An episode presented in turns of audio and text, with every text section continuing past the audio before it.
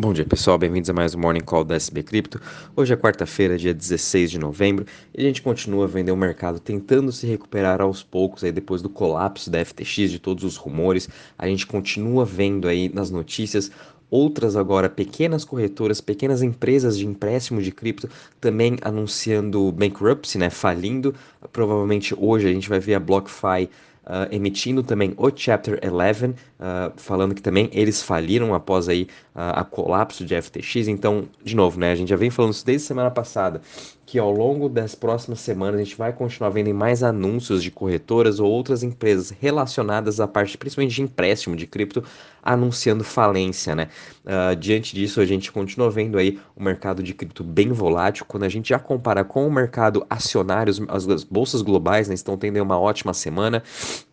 Uh, todas elas no positivo. Ontem tiveram um bom dia também, fechando no positivo. A gente continua vendo o dólar index, né, o DXY, perdendo forças, sendo negociado a 106 pontos. É, a gente também continua vendo aí o Treasury, principalmente 10 anos e 2 anos, em queda, né, sinalizando aí um possível uh, pivô do Fed, mercado de novo, tá, tá esperando, aguardando por isso.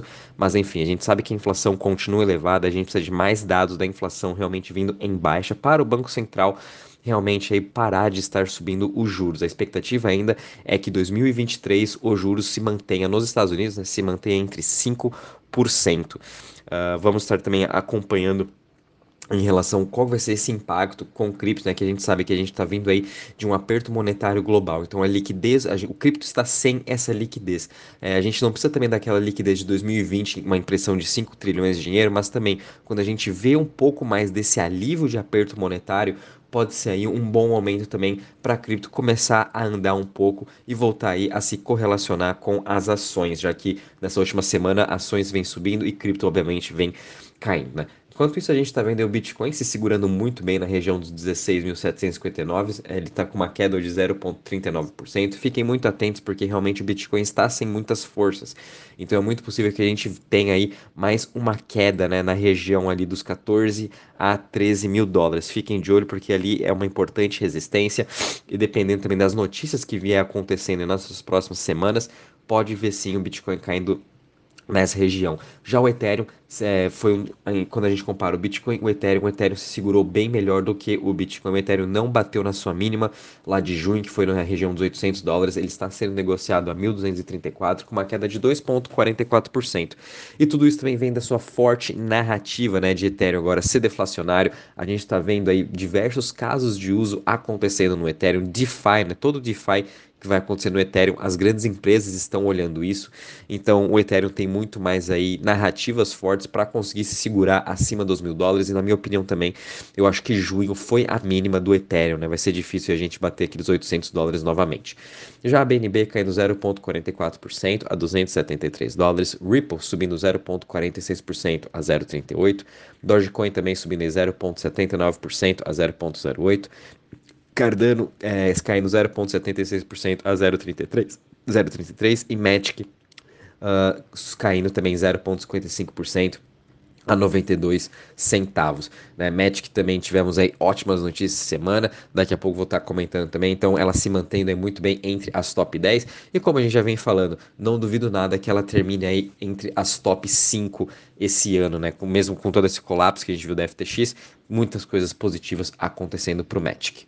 Uh, quando a gente analisa agora as maiores altas das últimas 24 horas, a gente está vendo uma boa recuperação de Chiles, subindo mais de 10,79% a 0,22. A gente está se aproximando cada vez mais da Copa do Mundo, então, obviamente, toda essa euforia vai ajudar Chiles, como também até Algorand a terem uma boa alta. A gente também está vendo Stacks, que é uma Layer 2 aí do Bitcoin, subindo 7,12% a 0,24%. Seguida a gente vem VeChain subindo 5% a 0,02% e Arweave subindo 4,30% a 9,67%. Já em relação às maiores quedas das últimas 24 horas, a gente está vendo agora a Trust Wallet, depois de ela ter subido mais de 84% nos últimos 7 dias, né? Tudo isso também foi por conta do colapso da FTX, os problemas que a gente tem nas corretoras centralizadas, nos custodiantes. A Trust Wallet, que é uma wallet non-custodial, né? A gente mesmo faz a nossa custódia das nossas private keys, ela vem subindo em mais de 100%, até quando a gente compara por um período um pouquinho mais longo de 7 dias. É, e hoje, obviamente, né, tá tendo uma realização de preço caindo esses 19% a 1,84. Seguido a gente tem aqui Tokenize Exchange caindo 7,47% a 8,48%, Helium também caindo 7% a 2,38% e DYDX também, DYDX uma das maiores DEX de perpétuos aí, também subindo mais de 80% nos últimos 7 dias, tudo isso foi das pessoas migrando das Centralized Exchange para as DEX, e hoje ela está caindo 6,86% a 2,27 dólares. Já quando a gente compara em relação ao Crypto Fear Index, está parado aqui em 23 pontos. Na minha opinião, esse, esse, esse, sentimento de mercado já devia estar tá aí nos 10 a 9 pontos, né, depois de tudo que aconteceu. Mas enfim, é, isso volta aí a trazer mais medo para os investidores, então por isso que vai demorar mesmo mais alguns meses e até, quem sabe, um ano aí, para a gente voltar a ter esse sentimento muito mais positivo uh, para os próprios usuários, para os próprios investidores, para essa próxima leva né, de pessoas que entrarem para o mundo de cripto. Então vai demorar sim para a gente reconstruir todo esse sentimento positivo. Até quando a gente analisa agora o sentimento para o mercado de ações, ele já vem melhorando mais, mais do que cripto, obviamente, porque uh, os investidores já estão aguardando esse pivô do Fed novamente, então já estão tendo aí apostas de que realmente o Fed vai subir 0,25 ou vai vir com uma fala um pouco mais hawkish, né? Então vai, vai melhorar uh, esse sentimento dos investidores, por isso que ações aí vêm se descorrela descorrelacionando com cripto. Já em relação à parte de DeFi, de Total Value Locked, o quanto que tem investido, né? Desculpa. Ah, se a gente faz até uma análise do colapso quando a gente teve em Terra Luna lá em maio, uh, o mercado de DeFi, né, principalmente essa parte de Total Value Locked, caiu 65%. Obviamente, Terra Luna era uma das maiores aí, Layer Ones. Celsius também utilizava bastante operações de staking, se alavancando, né? Então, essa queda de 65% é, foi até que, ok, é, como assim, como poderia dizer, é Uh, foi até racional, vamos dizer, né? Porque um Terra Luna com mais de 30 bilhões, Celsius também com muitos dinheiros, aí, mais de 5, 6 bilhões em, em stake, então fez sentido essa queda de 65%. Já quando a gente analisa agora na quebra da FTX, foi uma queda somente de 25% na parte Total Value Locked, que foi até bem menos. Então, isso mostra como o DeFi uh, não foi tão afetado assim agora nessa quebra da FTX. Realmente, os investidores estão com medo, né? Por isso que eles estão retirando até algumas de suas posições de staking, mas por exemplo, quando a gente compara aí com maio, uh, o medo foi muito maior do que agora, né? Então, com isso aí, a gente está vendo até quando a gente compara aqui em relação às chains, elas já estão tendo hoje um dia positivo, já começa um pouco dessa sua recuperação. Obviamente, quando a gente analisa aí nos últimos sete dias, todas as chains aí com uma queda de 9% a quase 20%, Solana ainda como a, a chain mais atingida, com uma queda de 48%. É, então, Solana acho que vai, vai ser uma das chains que vai demorar mais ainda para voltar a recuperar esses seus, uh, esse seu dinheiro que estava em DeFi que estava em.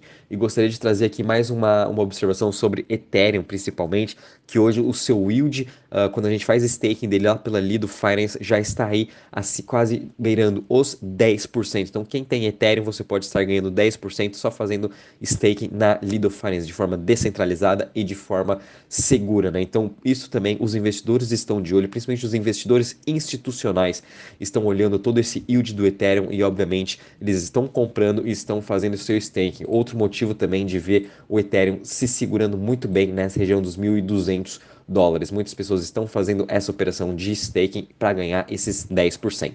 Bom, pessoal, em relação às notícias, semana também está meio bem parada. Por enquanto é tudo notícias aí sobre FTX, que empresa está quebrando, que empresa não está quebrando.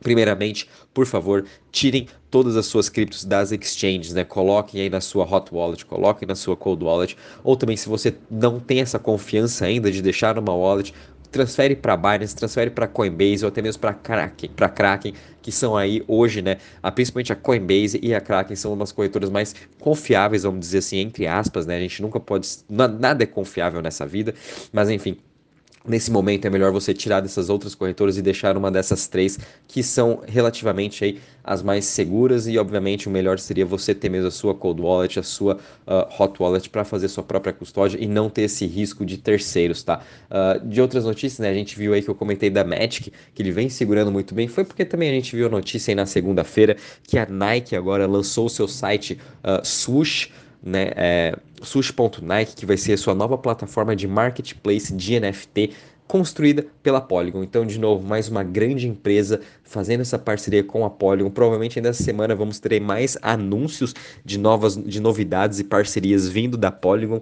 Uh, o Sandeep, né, que é o CEO, comentou essa semana que vai ser bem positiva. Então a gente continua vendo essa revolução, essa inovação no mercado. A gente também viu a Binance lançando as NFTs do Cristiano Ronaldo, agora a ponto de, de a gente já está também começando com a Copa do Mundo, então a Binance também liderando essa questão de Web3, de NFTs e obviamente a Binance né, construindo aí Uh, esse fundo para estar ajudando os outros projetos de cripto que foram é, afetados pela quebra da FTX, aqueles projetos que tinham saldo em contas, startups, né? então a Binance também construindo esse fundo para socorrer todo o mercado.